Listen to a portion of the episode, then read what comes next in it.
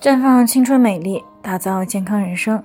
专业的女性健康知识分享呢，尽在这里。亲爱的朋友们，大家好。首先呢，还是要分享一下我们的联络方式。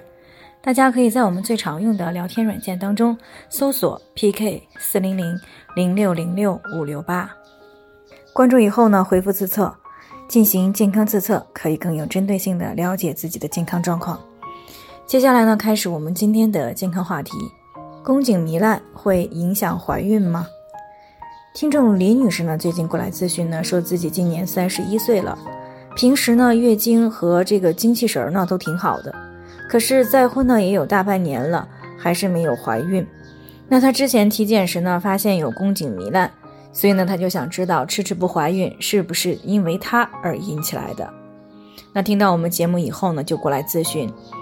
事实上呢，所谓的这个宫颈糜烂呢，只是过去对于宫颈的一种正常生理现象的错误认知。这种生理现象呢，在现代医学上呢，称为宫颈柱状上皮的异位。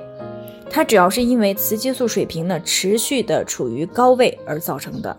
那由于这个柱状上皮呢和这个鳞状上皮相对比来说呢比较脆弱，所以呢特别容易在同房这些情况下呢受损感染。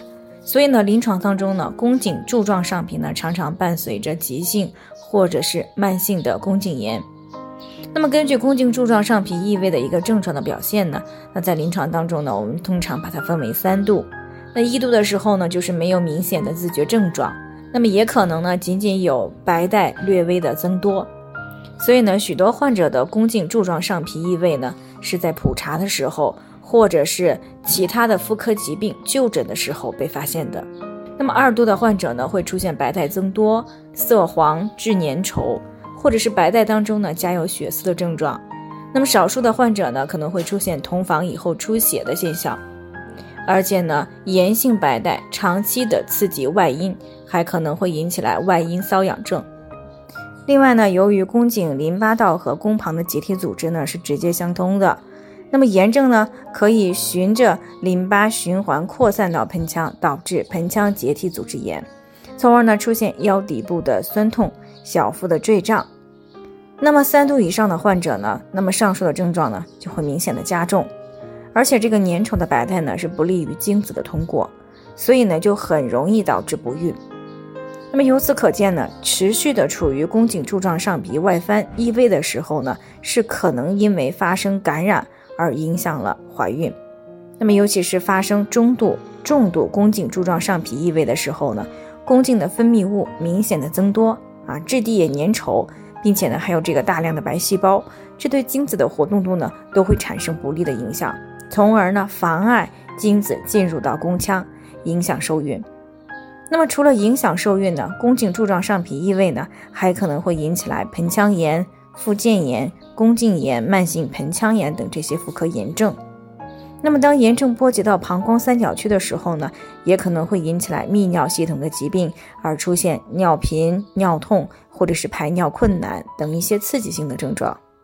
另外呢，由于慢性炎症呢长期的刺激，那么也可能会造成息肉、裂伤、宫颈的外翻以及囊肿等问题。